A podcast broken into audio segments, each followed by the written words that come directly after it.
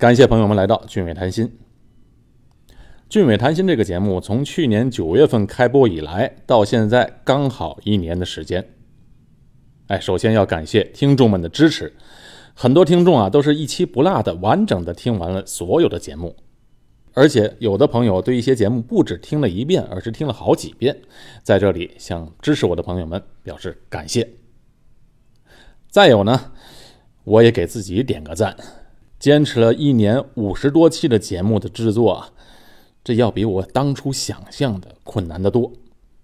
好，做了一年了，节目呢，我想稍微做点改动。为什么呢？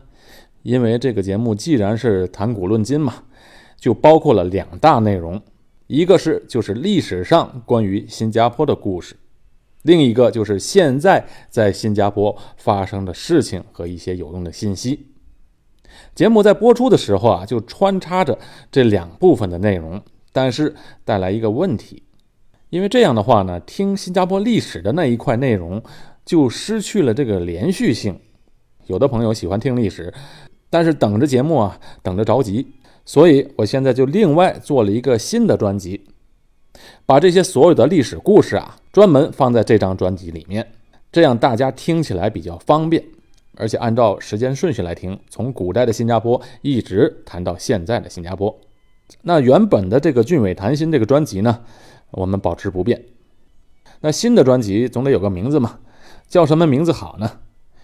我想了几个新颖一些的名字，但都觉得不是很好，所以最后我才决定就用一个最俗但是又最贴切的名字，叫做《新加坡的故事》，作为这个专辑的名称。希望大家捧场，能够帮忙订阅一下这个新的专辑。好，这期节目啊，我们继续聊新加坡的历史。郑和走了，然后发生了什么呢？新加坡，一个地图上毫不起眼的小红点儿，承载了无数华人不平凡的故事。俊伟谈心，为您谈古。论今，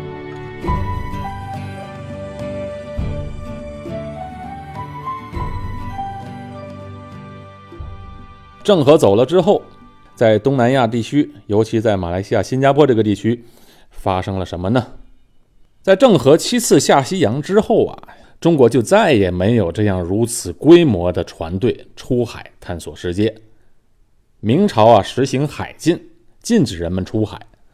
这样一来啊，就越来越闭塞，所以梁启超先生就发出了感慨：“郑和之后再无郑和”的这一番话。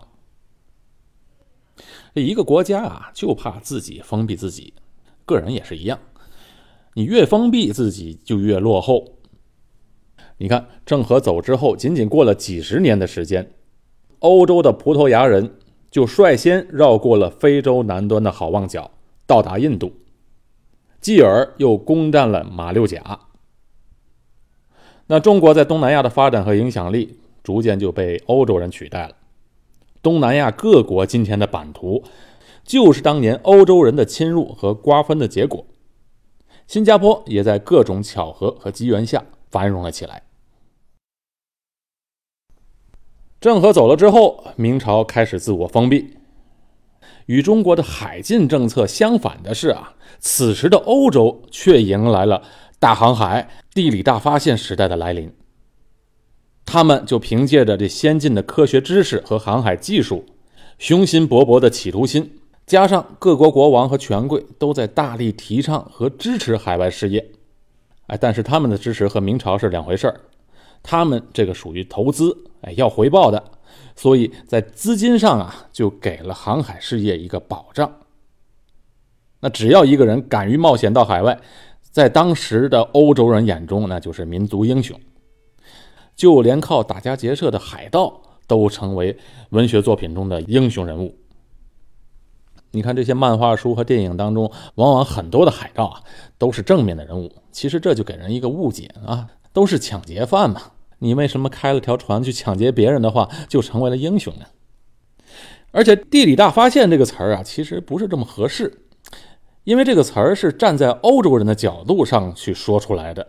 比如，对于美洲和东南亚人来说嘛，那什么地理大发现嘛，我们又不是让你变出来的，没你们发现，我们一直也在这个地方居住生活着，用得着你发现我呀？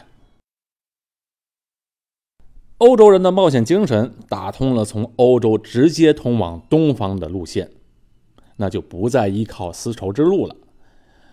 不依靠丝绸之路呢，就等于不让那些中间商从中截取利润了。东西方经过了这么多年的积蓄和酝酿，终于直接的面对面碰撞到一起了。可是当两方面这一见面呢，双方都吓了一跳，都没想到对方是这样的。欧洲人没想到是呢。他们向往的东方国家，包括印度、东南亚和中国，哎，都这么懦弱和不团结。在亚洲的各个国家的眼中呢，尤其是中国眼里，一向来以天朝上国自居，其他的国家在他看来不过是来进贡的藩属国，要不就是蛮夷。没想到欧洲来的这个大蛮夷这么厉害。以前见的敌人啊，都是从北方的陆地上来的，这次可是从海上来的，而且船坚炮利，坚不可摧，打不过，从来都没遇到过这么强大的劲敌。所以李鸿章就曾经说，这是数千年来未有之变局。欧洲的大航海起点在哪里呢？它始于一个人，一个对航海事业极为狂热的一个人。而且这个人还和郑和是同时代的一位伟大的航海家，这个人就是啊，葡萄牙的亨利王子。亨利王子带领着葡萄牙开启了整个欧洲的航海事业。当时葡萄牙人的航海技术和航海知识啊，在欧洲是最先进，也是最丰富的，是整个大航海时代的领头羊。亨利王子啊，是一个非常独特的人。他对政治啊一点兴趣也没有，当然了，他是国王的第三个儿子嘛，有兴趣也轮不上他。既然跟政治搭不上边所以他这一生啊都在做他感兴趣的事情，这个事情就是航海。而且他终身未娶，生活朴实。亨利王子还有一个身份，他是一个虔诚的基督徒，在他看来，到未知的地域探索，并把基督教带到那里，是一个基督徒的职责。这亨利王子啊，并不是每次都亲自去探险，除了一些距离不太远的航行之外啊，其他的远航都不是他本人去参与的。他对航海最大的贡献是对于航海事业的推动，以他王子的身份来推动整个航海事业。比如说，他建立了一所航海学院，这是人类发展史上的第一所航海学院，专门网罗。欧洲各国的地质学家、地图绘制家、数学家和天文学家共同研究、制定计划。他收集了很多关于地理、气象啊、信风啊、风向、海流、造船、航海等等等等文献资料加以分析整理。而且他还建立了一个旅行图书馆。这什么事儿啊？就怕认真两个字。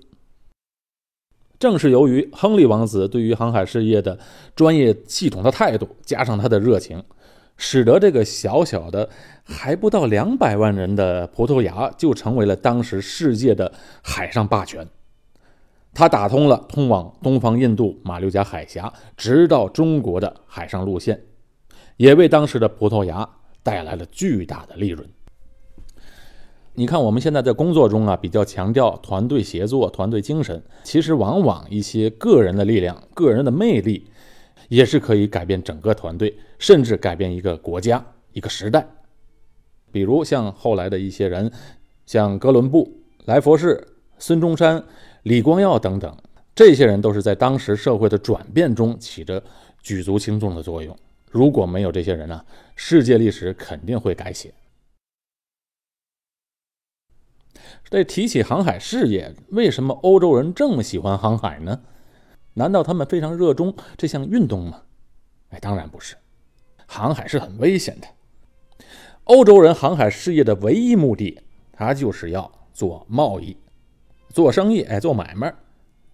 自古以来，这中国和欧洲人之间的贸易啊，就从来没有停止过。比如说，古代丝绸之路。但是在大航海时代之前和大航海时代之后，这种贸易往来有着天壤之别。十六世纪以前，这中国和欧洲之间啊，你看，除了蒙古帝国短暂的一段时间外，它总有一个第三方在中间隔着，双方的互通往来，这要靠在中国和欧洲之间的这些区域的条件是否允许。当这些中间地带的条件不允许时呢，中国和欧洲之间的关系就断了。那当条件允许时，双方的关系也要通过双方所认识、熟悉的中间的第三方中介，哎，就好像中介一样来完成交易。这个第三方人就是中东阿拉伯人和意大利的威尼斯人。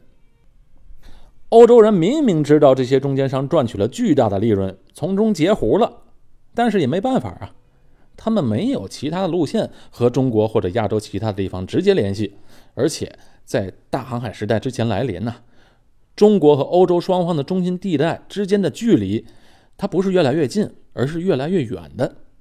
那怎么说呢？你看这个欧洲大陆的文明啊，它是从欧洲东南方向开始的，最早的政治文化中心是在希腊，然后才是罗马，最后到了西欧，到了英国。你看到英国时候都离开欧洲大陆了，而中国的发展方向是从北到南。等到浙江、福建、广东等地逐渐发展起来之后呢，又继续往南洋发展，这和欧洲的距离明显是越来越远。一直到葡萄牙的亨利王子和后来者大力开展了航海事业后，于1486年发现了非洲好望角。这发现了非洲好望角啊，就好像打通了任督脉络一样，欧洲和亚洲才联系起来。仅仅十二年之后，达伽马就航行到了印度，欧洲和亚洲在这时候真正的见面了。这葡萄牙航海家达伽马到了印度之后，哎，就傻眼了，因为这葡萄牙人啊，完全低估了印度的文明程度。这时候的葡萄牙只能生产一些简单的小物件和一些羊毛制品，远远落后于印度的手工艺品。欧洲国家这时候的制作工艺啊，比印度差了很多很多，而且成本又贵。那既然欧洲国家的产品印度人不感兴趣，那中国人就更不感兴趣了嘛。直到最后，英国人终于找到了一款产品能卖到中国，而且利润巨大。这是什么呢？这就是鸦片。当然这是后话。再插一句，这时候欧洲人对于东方产品的需求啊。已经不仅仅限于丝绸和瓷器、茶叶等等产品了。东方的另外一样东西早已俘虏了欧洲人的心，哎，确切的说是俘虏了欧洲人的舌头。这个东西就是香料。如果我的节目为您提供了有用的信息，我讲的故事为您解了闷儿，请您为我点个赞，并且留下评论。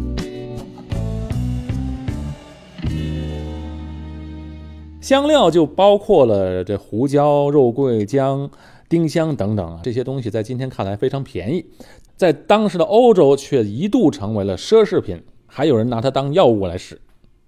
等到后来成本降下来之后，才渐渐成为普通人家厨房里的调料。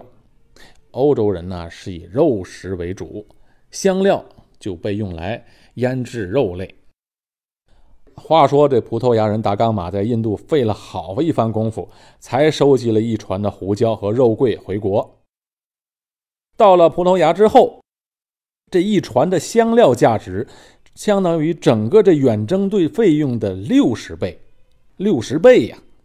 一下子就轰动了整个葡萄牙，就好像现在你一万块钱买了一个东西，然后你转手卖六十万，那个感觉一样。这葡萄牙人啊，自此就更加信心满满，努力的进行航海探险。整个地理大发现的时代，葡萄牙人是领头羊，紧跟其后的另外一个国家就是葡萄牙的邻居西班牙。在这航海的初级阶段，葡萄牙人的航海知识和这地理知识是要高于西班牙的。比如说，在那个时代，有一定知识的人啊，都认为地球是圆形的。哎，这方面没有异议。但是这葡萄牙人凭借他们的知识和经验，他们对于地球面积的判断要比西班牙判断要大得多。葡萄牙人认为寻找亚洲地区的方向应该是往东航行，而西班牙人的判断是往西航行，也能够到达亚洲。当然，这往西航行也是没错，可是要远得多得多。正是由于这西班牙人地理知识的缺乏和错误的判断，反而导致了哥伦布往西航行时发现了新大陆，一个巨大的美洲大陆。所以说，这塞翁失马。焉知非福？简略的说，这葡萄牙人和西班牙人后来到处去占地盘，自然他们之间起了矛盾。再后来呢，经过教皇亚历山大六世的调停，两国就划分了势力范围。葡萄牙人的势力范围是在亚洲、非洲和南北洲这巴西的一小块地方，而西班牙的势力范围为绝大多数的美洲大陆。太平洋的岛屿以及当时一些尚未发现的陆地，划分了势力范围后，葡萄牙人对亚洲的进攻就更加名正言顺了嘛。先后在印度、马六甲、中国、澳门和日本的长崎建立了据点。一五一一年对于新马地区和整个亚洲都是很重要的一年。这一年呢，葡萄牙人占领了马六甲。哎，这就是距离郑和最后一次下西洋仅仅过了八十年。占领马六甲的目的，就是因为当时的马六甲是一个繁荣的贸易中心城市，而且占领了马六甲，就等于掌控了整个马六甲海峡。其次呢，占领马六甲之后啊，这距离香料群岛也就不远了。当时葡萄牙的海军将领阿波奎就宣称，只要夺得马六甲，开罗和麦加都会衰落下去。因为他们要想要获得香料的话，就只能去葡萄牙去买。打仗的目的嘛，就是为了夺得对香料这些产品的控制权。结果可想而知，阿波奎率领的仅仅一千名士兵和十八九艘的战舰，不费吹灰之力就把马六甲拿下了。士兵不多，但是他们的武器先进呐，战舰也非常先进，所以马六甲王朝就这样被打败了。马六甲王朝的苏丹妈莫跑到了柔佛，重建王国，这就是历史上的柔佛王国。哎，我们上期讲过，这马六甲王朝和明朝的关系是非常密切的，是宗主国的关系。葡萄牙人侵占了马六甲，其实就等于吞并了中国的藩属。明朝的按道理啊，是一定要尽宗主国的义务，而且当时马六甲王朝也派人去中国求援。那当时的中国是如何应对这种侵略的呢？《明史·马拉加传》其中提供了信息。当时是明世宗在位，明世宗干了什么呢？他首先发诏书斥责佛朗机，佛朗机是当时中国对葡萄牙的称呼。其次，他就通知暹罗国王，也就是现在的泰国，以救灾恤邻之意，哎，就是让暹罗国王啊去救，但是人家没答应。也就是说啊，这明世宗仅仅写了几封信，做做表面文章而已，不是不想救，而是确实没有能力去救。